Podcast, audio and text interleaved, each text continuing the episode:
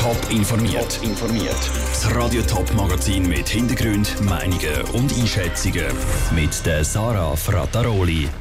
Was die Zürcher Parteipräsidenten davon halten, die nationale Parlamentssession in die Limmatstadt zu verlegen und warum Anlaufstellen für Sexarbeiterinnen über die neuen Corona-Massnahmen im Kanton Zürich empört sind, das sind zwei von Themen im Top informiert. Die ganze Schweiz hat diese Woche auf Bern geschaut.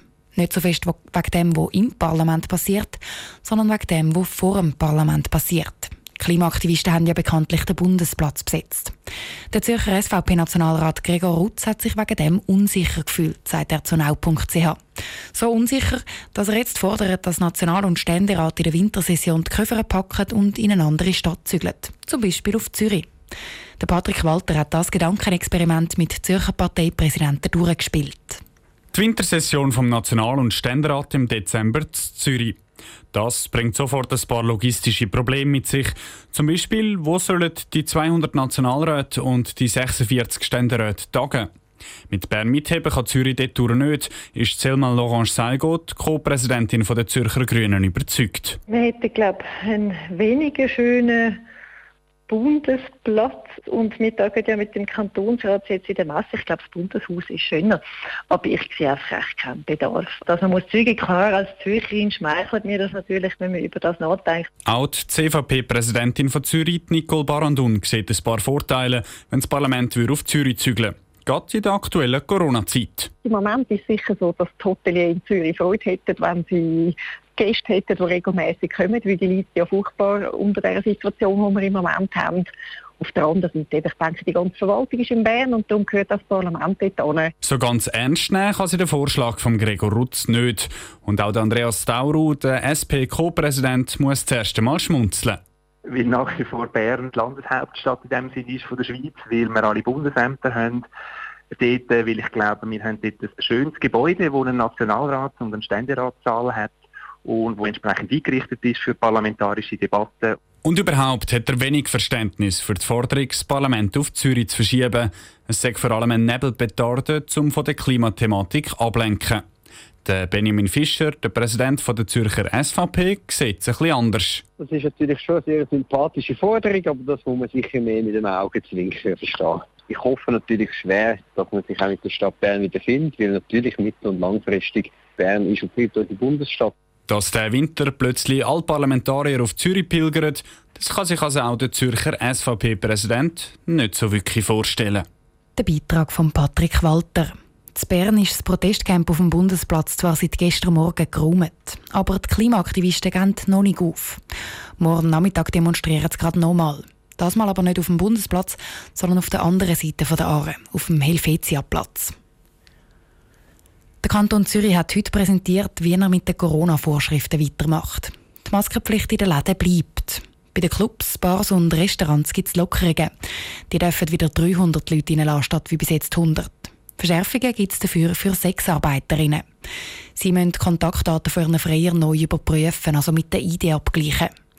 Bei Anlaufstellen für Prostituierte sorgen diese Verschärfung für regelrechte Empörungsstürme. Ihre Argumente im Beitrag von Sandro Peter. Anfang Monat haben Corona-Fälle im Zürcher Rotlichtmilieu schweizweit Schlagzeilen gemacht. Weil zwei Prostituierte positiv getestet worden sind, haben Dutzende Frauen an der Langstrasse in die Quarantäne. Der Kanton will solche Fälle jetzt verhindern, indem die Freier den Sexarbeiterinnen eben nicht einfach irgendwelche Kontaktdaten können angeben können, sondern sie müssen die überprüfen lassen.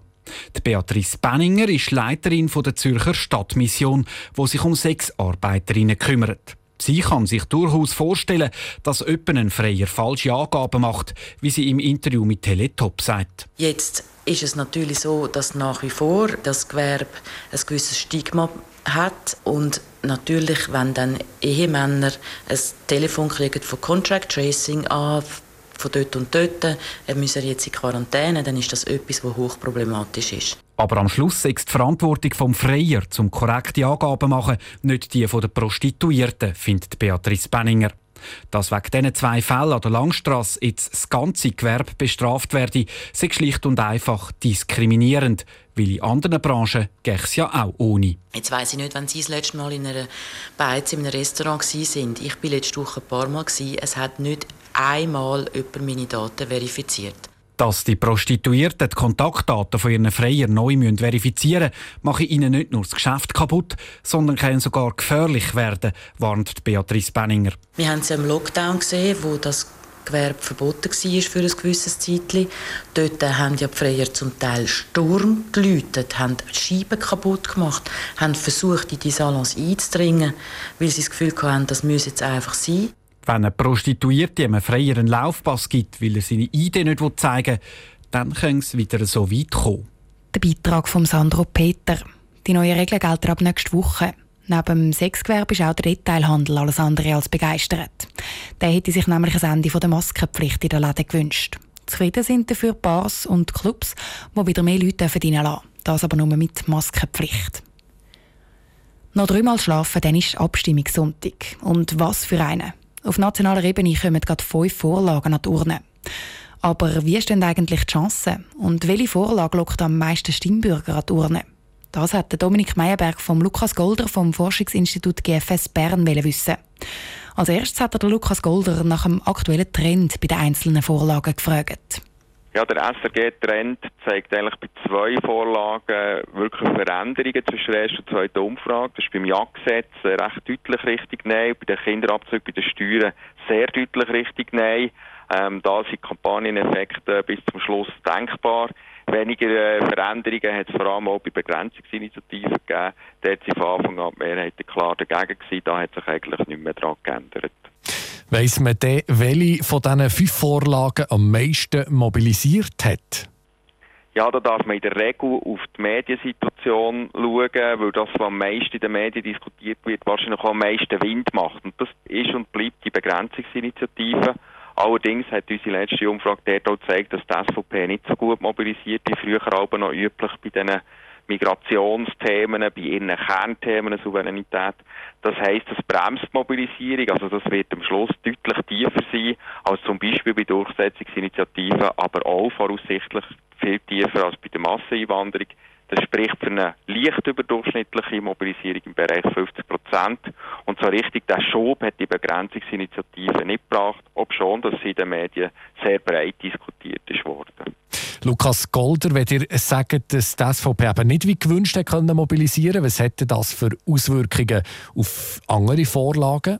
Ja, das ist in der Regel ja früher so gewesen, dass wenn eigentlich die CVP, die FDP, SVP, also die bürgerlichen Regierungsparteien geschlossen für eine Vorlage eintreten sind, haben sie eigentlich auch gewonnen.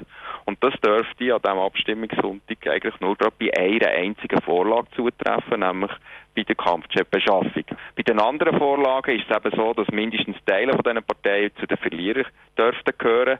Und das ist eben neu und auch die Mobilisierung von links hilft eben da. Und es ist auch so, dass eben äh, die, die Linke bis in die Mitte mit den grünen Themen vor allem auch kann strahlen und das ist eigentlich die Mobilisierungssituation, wo man insgesamt davon ausgeht, dass es einen kleinen Linksrutsch gegeben der Lukas Golder vom Forschungsinstitut GFS Bern im Interview mit dem Dominik Meyerberg. Einen deutlichen Ja-Trend gibt es übrigens beim Vaterschaftsurlaub. Und neben diesen fünf nationalen Vorlagen gibt es dann noch einen Haufen kantonale und kommunale. In Zürich zum Beispiel die Stadionabstimmung oder die St. Gallen die Stadtratswahlen. Radio Top berichtet den ganzen Sonntag lang ausführlich über die Abstimmungen. Top informiert, auch als Podcast. Mehr Informationen gibt es auf toponline.ch.